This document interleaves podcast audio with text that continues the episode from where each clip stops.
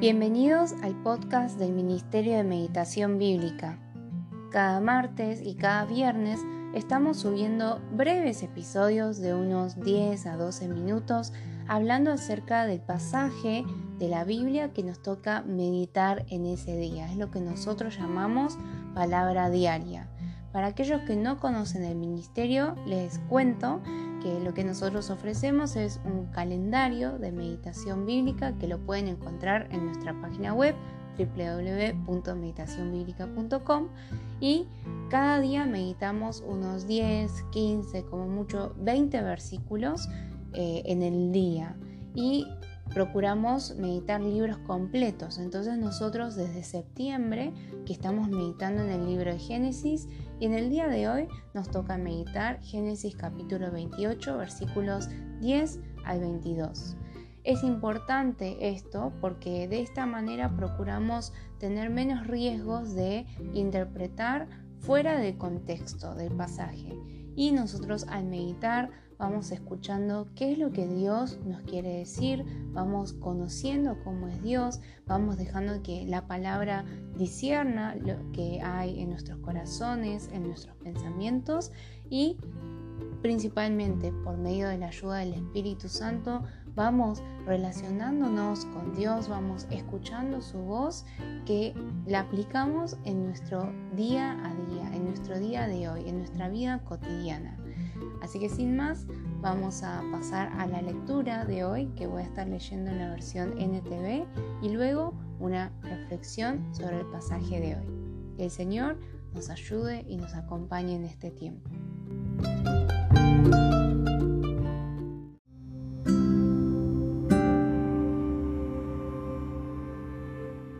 Mientras tanto, Jacob salió de Berseba y viajó hacia Arán.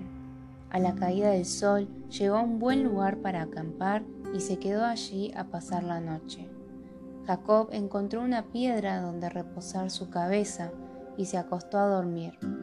Mientras dormía, soñó con una escalera que se extendía desde la tierra hasta el cielo y vio a los ángeles de Dios que subían y bajaban por ella. En la parte superior de la escalera estaba el Señor quien le dijo, Yo soy el Señor Dios de tu abuelo Abraham y Dios de tu padre Isaac. La tierra en la que estás acostado te pertenece. Te la entrego a ti y a tu descendencia. Tus descendientes serán tan numerosos como el polvo de la tierra. Se esparcirán en todas las direcciones hacia el oriente y el occidente, hacia el norte y el sur. Y todas las familias de la tierra serán bendecidas por medio de ti y de tu descendencia. Además, yo estoy contigo y te protegeré donde quiera que vayas. Llegará el día en que te traeré de regreso a esta tierra. No te dejaré hasta que haya terminado de darte todo lo que te he prometido. Entonces Jacob se despertó del sueño y dijo, Ciertamente el Señor está en este lugar, y yo ni me di cuenta. Pero también tuvo temor y dijo, Qué temible es este lugar. No es ni más ni menos que la casa de Dios, la puerta misma del cielo. A la mañana siguiente, Jacob despertó muy temprano y erigió como columna conmemorativa la piedra en la que había reposado la cabeza y después derramó aceite de oliva sobre ella. Llamó a aquel lugar Betel, que significa casa de Dios, aunque antes se llamaba luz. Luego Jacob hizo el siguiente voto. Si Dios en verdad está conmigo y me protege en este viaje, y si Él me provee de comida y de ropa, y si yo regreso sano y salvo a la casa de mi Padre, entonces el Señor ciertamente será mi Dios. Y esta piedra que levanté como columna conmemorativa será un lugar de adoración a Dios, y yo le daré a Dios una décima parte de todo lo que Él me dé.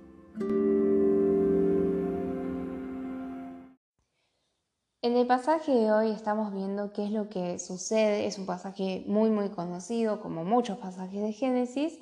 Estamos viendo qué sucede luego de que Jacob haya como robado la, la bendición de la primogenitura, siguiendo las instrucciones de su madre. En realidad, Esaú ya le había vendido esa primogenitura por un plato de comida, pero eh, luego eh, vemos en el capítulo 27 cómo Isaac quería bendecir a Esaú, a pesar de que Dios ya había eh, pronunciado su palabra antes de que incluso naciesen Jacob y Esaú, a través de la estrategia que, que planean con Rebeca, Rebeca junto a Jacob, Jacob termina obteniendo esa bendición, pero de todas maneras Isaac comprende, comprende que a pesar de haber sido engañado, en realidad eso era eh, lo que Dios había dicho. Igual eso no justifica las acciones ni de Rebeca ni de Jacob, porque ellos estaban tratando de eh, lograr por sus propios medios, con su propia inteligencia, con su propia estrategia, lo que ellos sí que creían que era lo correcto, creían que era lo que, lo que era la voluntad de Dios, pero caen en el mismo error que cuando Sara da a su sierva egipcia Agar a Abraham. Son estos pequeños hechos, estas pequeñas acciones que, que también pueden ocurrir en nuestras vidas, ¿no? Eh, que queremos agregarle una parte de nuestro esfuerzo o pensar que somos eh, más protagonistas por lo que podemos hacer. Y a pesar de que es cierto de que se está cumpliendo la voluntad de Dios, eso no significa que sean ejemplos a seguir. Pero bueno, de todas maneras, vemos que esto termina haciendo que Saúl quiera matar a su hermano Jacob y Jacob huye, está huyendo hacia la casa de, su tío, de su tío en realidad, y en ese interín llega a Arán, encuentra un buen lugar para acampar y duerme. Y cuando duerme, eh, dice que soñó, ¿no? Soñó con, con esta visión y en esa visión aparece Dios. ¿Y qué está haciendo Dios? Dios está presentando. Dios le dice, yo soy el Señor, Dios de tu abuelo Abraham, Dios de tu padre Isaac, y le repite la misma bendición, la misma promesa que le había dicho a Abraham allá atrás por el capítulo 12 de Génesis. Ahora, ¿qué característica podemos ver acerca de Dios en este encuentro, en esta aparición que hace en el sueño de Jacob? ¿En qué estado estaba Jacob? Em, hablando así un poco rápido, ¿sí? podríamos también preguntarnos en qué estado espiritual quizás estaba Jacob. Y en realidad no estaba en el mejor estado, como mencioné al principio, ¿no? Eh, él probablemente quería eh, esa primogenitura porque era su ambición, era como el sueño de su vida y lo había obtenido engañando a su familia y estando en una situación de ahora de pelea con su hermano, ¿no? Pero a pesar de eso, Dios, en ese estado en el cual está Jacob, Dios aparece en la vida de Jacob, en el sueño, y se presenta y le repite la bendición que le había dado a Abraham. ¿Por qué es importante que reflexionemos en esto? Creo que muchas veces y muchos cristianos tenemos la idea o el concepto de que tenemos que estar muy bien espiritualmente para que Dios nos hable. O pensamos que Dios nos habla porque estamos haciendo cosas bien, porque estamos sirviendo mucho a Dios o porque bajo nuestros criterios y nuestros parámetros pensamos que estamos en un estado espiritual que merece o que da piso para que podamos escuchar a Dios y podamos tener comunión con Dios y relacionarnos con Él. Muchas veces creemos que cómo estamos y cómo somos, esa es la razón o es la motivación o es el motor por el cual anda o, o funciona nuestra relación con Dios. Pero vemos, por ejemplo, en el pasaje de hoy, que eso no es así. No es que Dios nos habla solamente cuando estamos en el mejor momento espiritual de nuestras vidas, sino todo lo contrario. Incluso ya lo habíamos visto así en la vida de Abraham hace varias semanas atrás. Pero en la vida de Jacob también vemos eso. Jacob no tenía absolutamente nada, nada mejor que los demás. Y sin embargo, Dios le habla a Jacob, se presenta a Jacob, le vuelve a repetir su promesa. ¿Cómo lo podemos aplicar en nuestra vida de hoy? ¿Qué reacción tenemos ante el conocimiento de, este Dios tan misericordioso que nos busca primero, que se presenta más allá de la situación en la que estamos? Bueno, en primer lugar, podríamos agradecer a Dios por estar hablándonos o quizás también podríamos corregir este concepto que teníamos, que, que, describí hace un momento. Ese concepto nos hace quizás ser orgullosos o nos hace confiar en nuestros propios medios, en nuestras propias estrategias. Y el pasaje de hoy nos enseña que nada de eso sirve. Nada de eso sirve.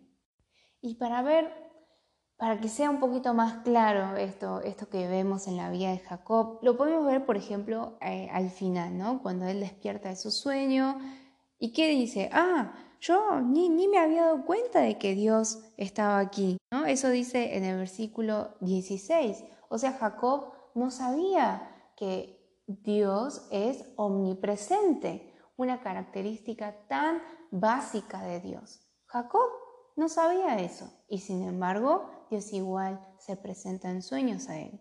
Pero ¿qué más? Eh, al final vemos como este condicionamiento, estas condiciones que pone Jacob en los versículos 20 y 21.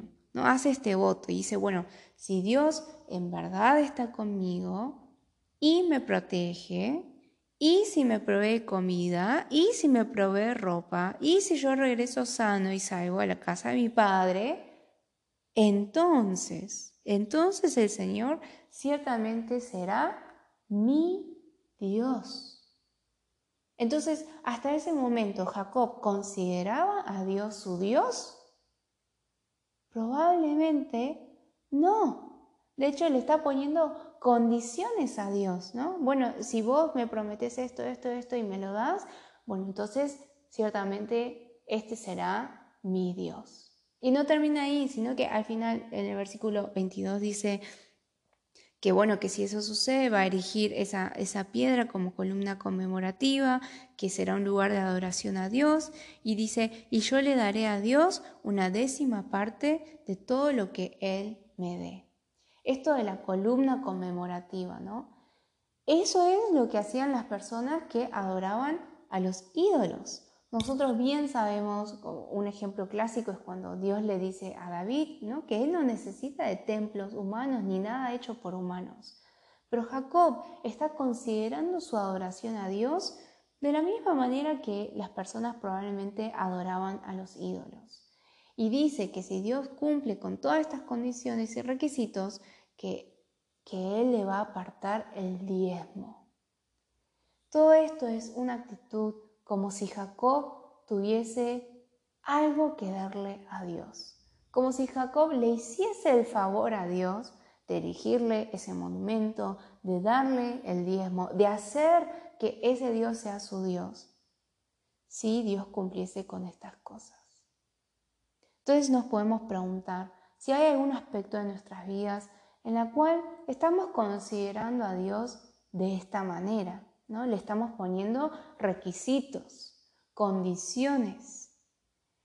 Si en algún aspecto de nuestra vida estamos pensando, ah, bueno, si Dios si me cumple esto, bueno, yo te voy a dar mi tiempo, yo te voy a dar mi dinero, yo te voy a dar mis talentos y mis dones.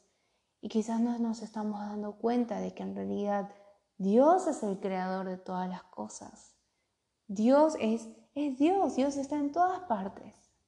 Pero podemos cobrar ánimo en saber de que a pesar de que Jacob estaba en ese estado, Dios le habla a Jacob, le vuelve a repetir la promesa, la misma promesa que había hecho Abraham, la promesa que hace que, que en realidad anticipa la llegada del Mesías, de nuestro Señor Jesucristo, y lo que Él cumpliría en todos nosotros por fe. Cobremos ánimo en saber que, que Dios nos sigue hablando a pesar de nuestra humanidad, a pesar de nuestros defectos, y tengamos un corazón agradecido y adoremos al Señor por todo lo que Él es y lo que nos enseña acerca de Él a través de su palabra.